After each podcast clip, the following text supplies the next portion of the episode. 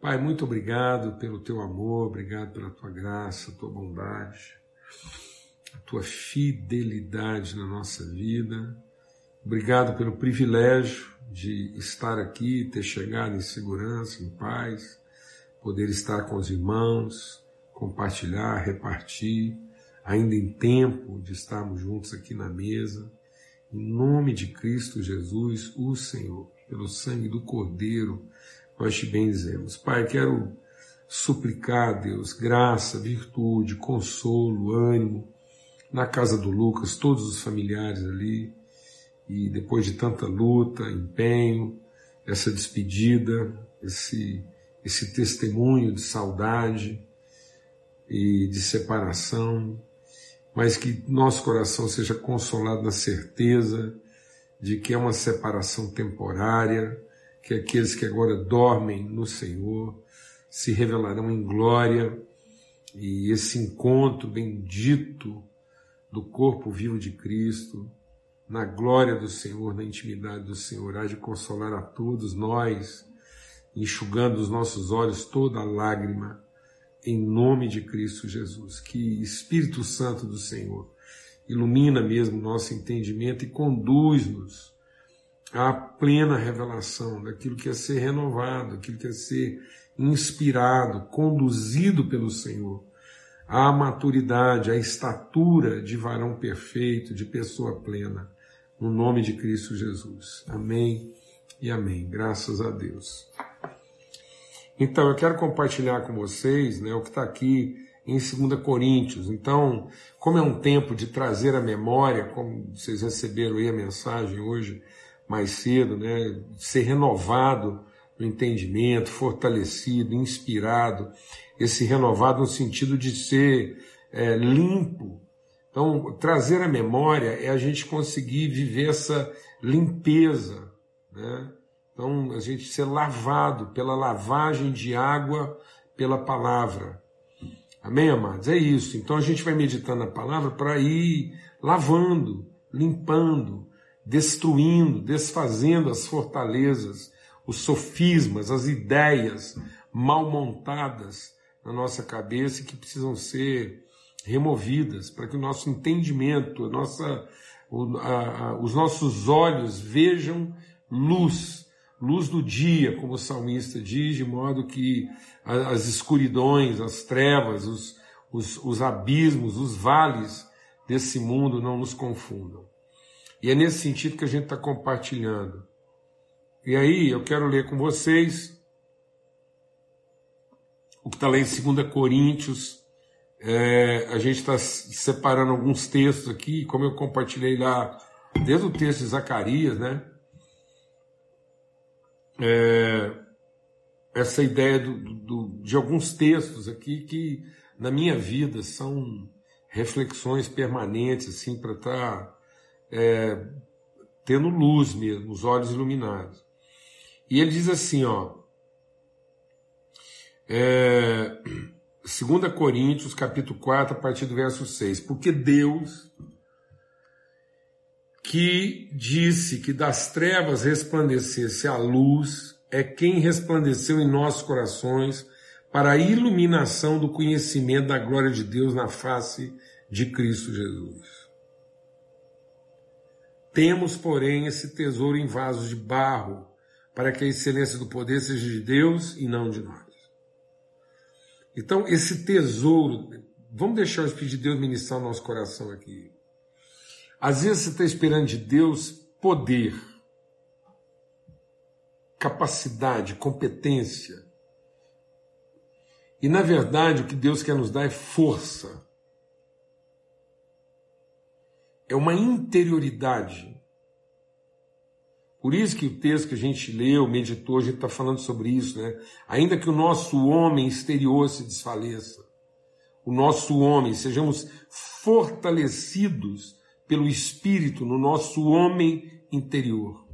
Então não é o poder do nosso homem exterior, é a força, é a constância, é é a consistência da nossa interioridade. Nosso homem interior se renova, não se abala. ele está enraizado, ele está fundado, ele está arraigado na virtude. A gente medita na palavra de Deus para entender que através dessa meditação nós nos tornamos coparticipantes da natureza de Deus. 2 Coríntios capítulo 4, a partir do verso 6. Mas essa, essa, essa força interior, essa força íntima, essa convicção que vem lá da nossa interioridade, ela está em vasos de barro. Para quê? Para que a excelência desse poder, dessa glória, seja de Deus e não nossa. Para que isso não alimente nossa vaidade. Para que isso não nos confunda a respeito de quem nós de fato somos. E em tudo, presta atenção, amados. Porque às vezes você está esperando uma coisa que não vai acontecer. A caminhada com Deus, a vida, o processo de crescimento, de maturidade, de transformação, é assim, ó, em tudo somos atribulados. Não é em alguma coisa, não é de vez em quando, não é só a respeito de alguns assuntos, é em tudo. Tudo inclui todas as coisas e não exclui coisa alguma. Então, presta atenção por que, que isso é essencial. Ele está dizendo, então, em tudo somos atribulados, mas não ansiosos, perplexos mas não desanimados. Então, o que que eu tenho insistido nisso e agora na virada do ano aqui é essencial a gente entender isso para que nós sejamos preparados mesmo para aquilo que Deus quer operar e manifestar através da nossa vida. Porque o que nos desanima, amados, o que nos abate é a surpresa. É achar que aquela tribulação, aquela dificuldade está fora de lugar. Simplesmente que nós somos filhos de Deus, simplesmente que nós oramos, nós lemos a Bíblia, nós cantamos louvor, a gente, uma parte da nossa vida, a gente é bonzinho, está buscando, é crente, é evangélico, então a gente está achando ah, que a gente é evangélico, é crente. Então, está sendo vendido. Eu estou falando vendido porque isso deixa muita gente rica. Então está sendo vendido um evangelho, está sendo comercializado um evangelho que fala de um tipo de bem-aventurança, fala de um tipo assim de, de êxito, de sucesso pessoal associado a poder, associado a, a, a recurso, a capacidade e não a força. Eu, amado, tem nada contra recurso, tem nada contra capacidade, nada. Quem sou eu? Se eu puder fazer uma viagem num carro excelente, eu vou fazer. Se tiver o recurso, a condição, morar, eh, vestir uma roupa boa, calçar um sapato confortável, claro, Deus colocou isso à nossa disposição. Mas é o que Paulo diz: tanto sei ser exaltado como sei ser humilhado. Tanto sei viver com fartura, quanto sei viver com dificuldades e privações. Posso, tenho força interior para suportar, para dar sustentação para ser referência de fé em todas as áreas, naquele que me fortalece. Então, o meu poder não vem da minha capacidade. O meu poder vem dessa força interior. O meu sucesso não vem de eu ter muito recurso. E o meu insucesso não vem de eu ter pouco recurso. Não quer dizer que eu estou tendo sucesso e êxito naquilo que eu estou fazendo, porque eu estou encontrando cada vez mais facilidade e estou usando equipamentos melhores. E eu sou fracassado porque eu estou encontrando alguma dificuldade, ou muitas dificuldades, ou todas as dificuldades, e estou às vezes tendo que usar ferramentas precárias. Não é isso. Tudo posso naquele que me fortalece. Então há uma força, há, um, há uma tenacidade, há uma consistência, uma disposição de alma que funciona em toda e qualquer situação. No entanto, as pessoas estão vendendo, vendendo um evangelho de condições privilegiadas que tornam pessoas, no momento da sua dificuldade, no momento em que elas não podem desfrutar, ou tornam essas pessoas invejosas ou gananciosas, ou infelizes, fracassadas. E o verdadeiro sucesso, quem experimenta mesmo é quem fatura em cima do, do, do idealismo e da idolatria das pessoas que, que almejam essa condição privilegiada.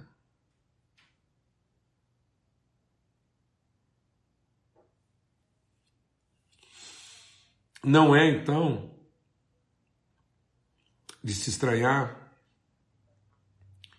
que a maioria dessas pessoas que vão vivendo essas condições privilegiadas dão sinais. Dão sinais daquilo que a sociedade chama de emergente, novo rico. Pessoas que não sabem prosperar sem ostentar. Porque não pensam a prosperidade, não pensam a transformação, pensam o poder. Então, num certo sentido, muitas vezes as pessoas estão se tornando cada vez mais poderosas e cada vez mais fracas como pessoas. E Deus quer que a gente seja pessoa forte. Porque o poder de Deus se aperfeiçoa na fraqueza.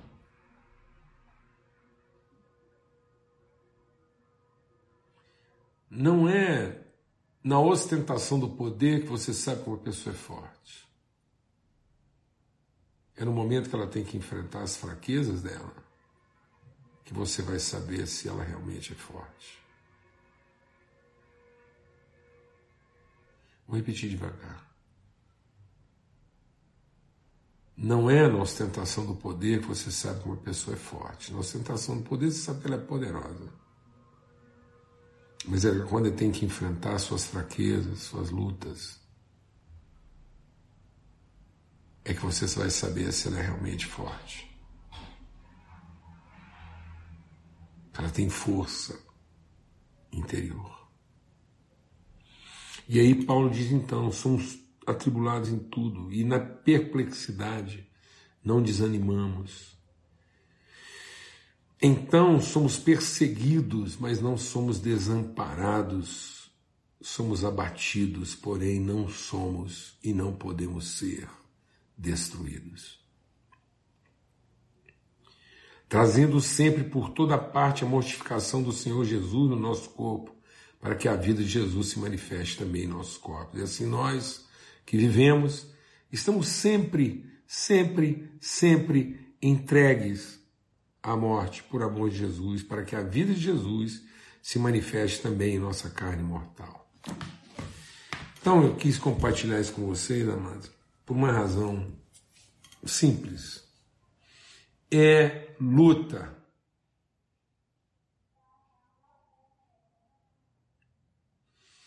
Então, todo bem, deixa Deus ministrar o nosso coração aqui. Todo bem que o Espírito de Deus mover seu coração para realizar, vai ser luta, meu irmão. Organiza um café da manhã na sua casa para abençoar os irmãos. Luta. Programa fazer uma visita para abençoar alguém. Luta.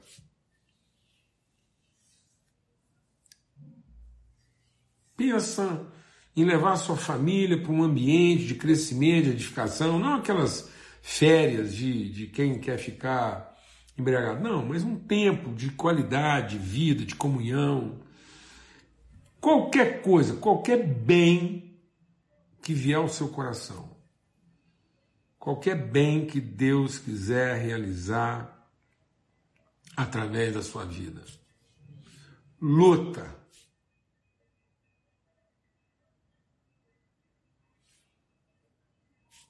oposição. Porque o mundo jaz no maligno.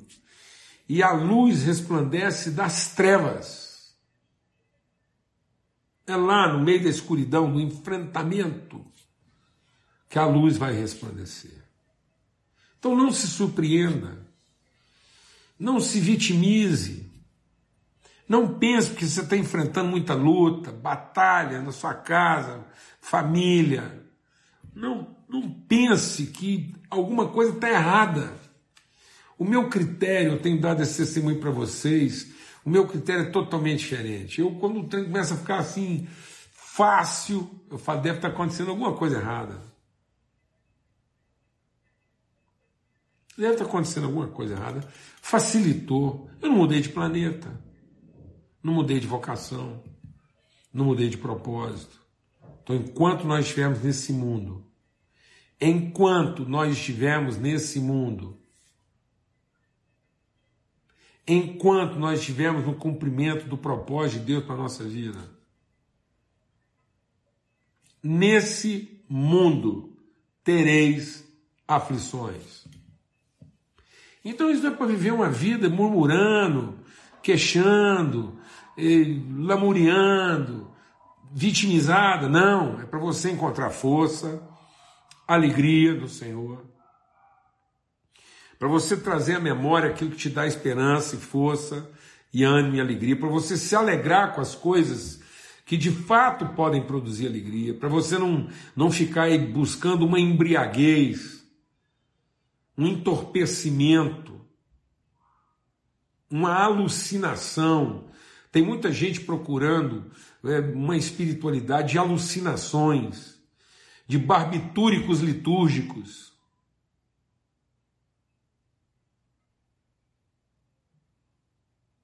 E não estão querendo viver a verdade da vocação, do enfrentamento, da alegria gerada no espremer das uvas. Uvas esmagadas, que vão produzir vinho, trigo moído, que vai produzir pão, azeitona prensada, que vai produzir azeite. É isso, meu irmão. É o espremer das nossas vidas. É o prensar das nossas realidades é uma pressão tão grande na nossa vida que a nossa alma tem que encontrar alegria no essencial, porque está fundamentada no absoluto de Deus, onde não há recuo, não há retrocesso, onde a gente não cede, não culpa, não compara o que não pode ser comparado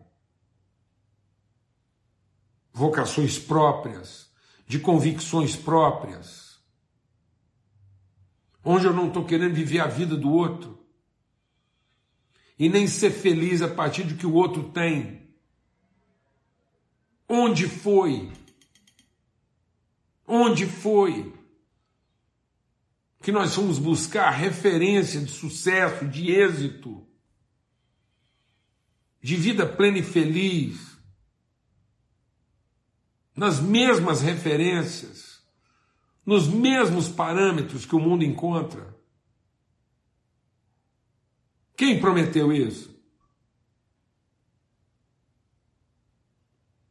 Quem prometeu isso?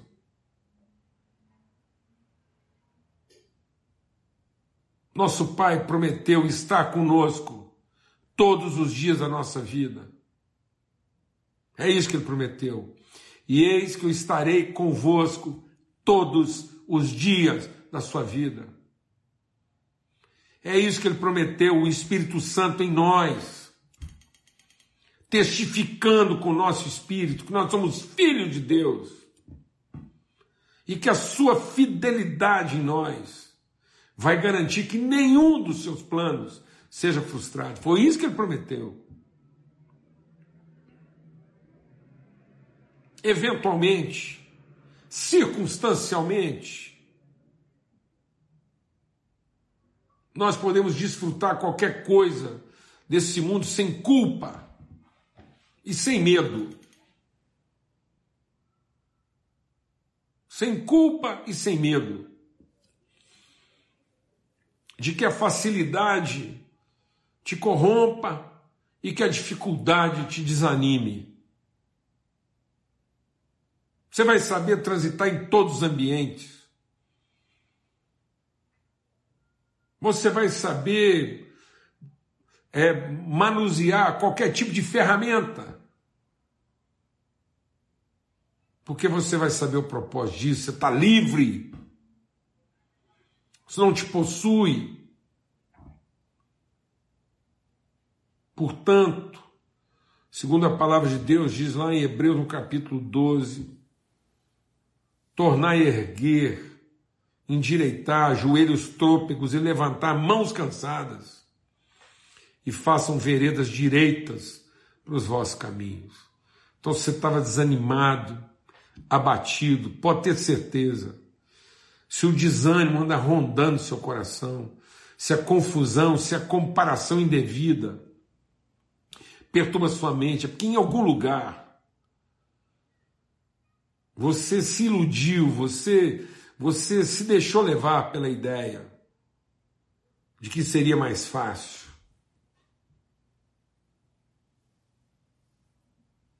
Não. Seria seguro e sempre será seguro, mas não mais fácil. Em tudo, em todas as coisas e nesse mundo. Pessoas espirituais comparam coisas espirituais com espirituais.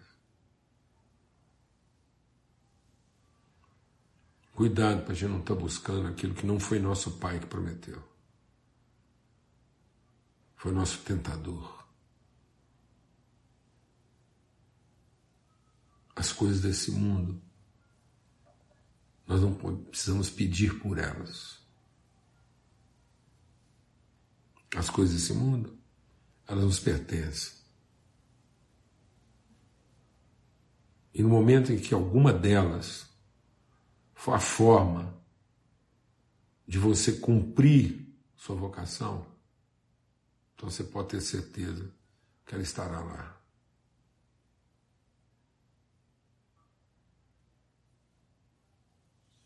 Se para cumprir a sua vocação, você precisar de um cavalo alado para te levar na velocidade da luz a algum lugar, ele estará lá.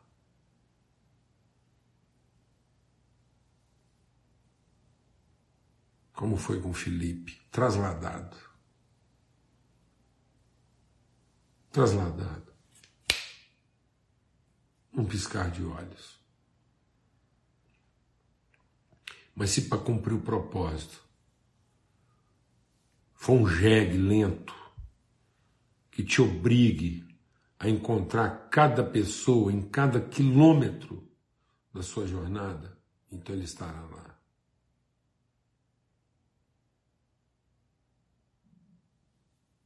Tudo.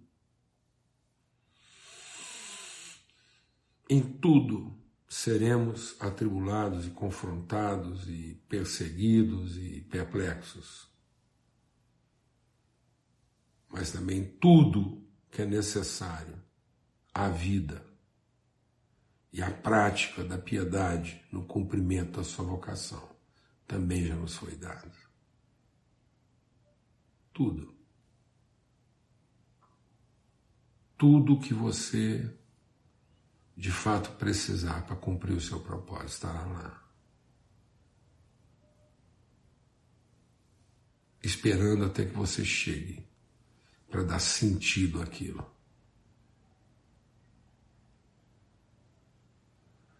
Não espere que alguma coisa desse mundo, não espere que algum bem, algum patrimônio dê sentido à sua vida.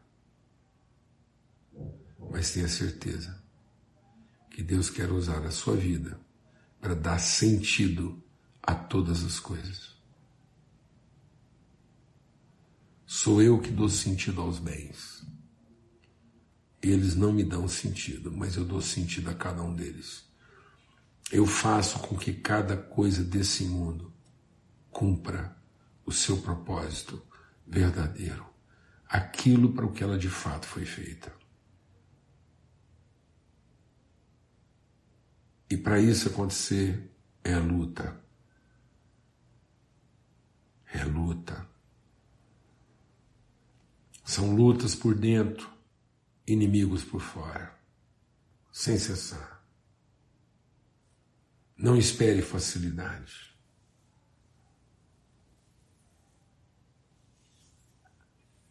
Mas seja fortalecido. Amém. Trazemos esse tesouro em vaso de barro, para que a vida de Cristo opere em nós. Somos entregue à morte o tempo todo, para que Cristo seja glorificado em nós e através de nós, pelo sangue do Cordeiro. Uma boa noite para todos amanhã, dia 31, se Deus quiser, a gente esteja juntos de novo na nossa, nossa última mesa do ano aí, tá bom? Em nome de Cristo, fica na paz. Até lá.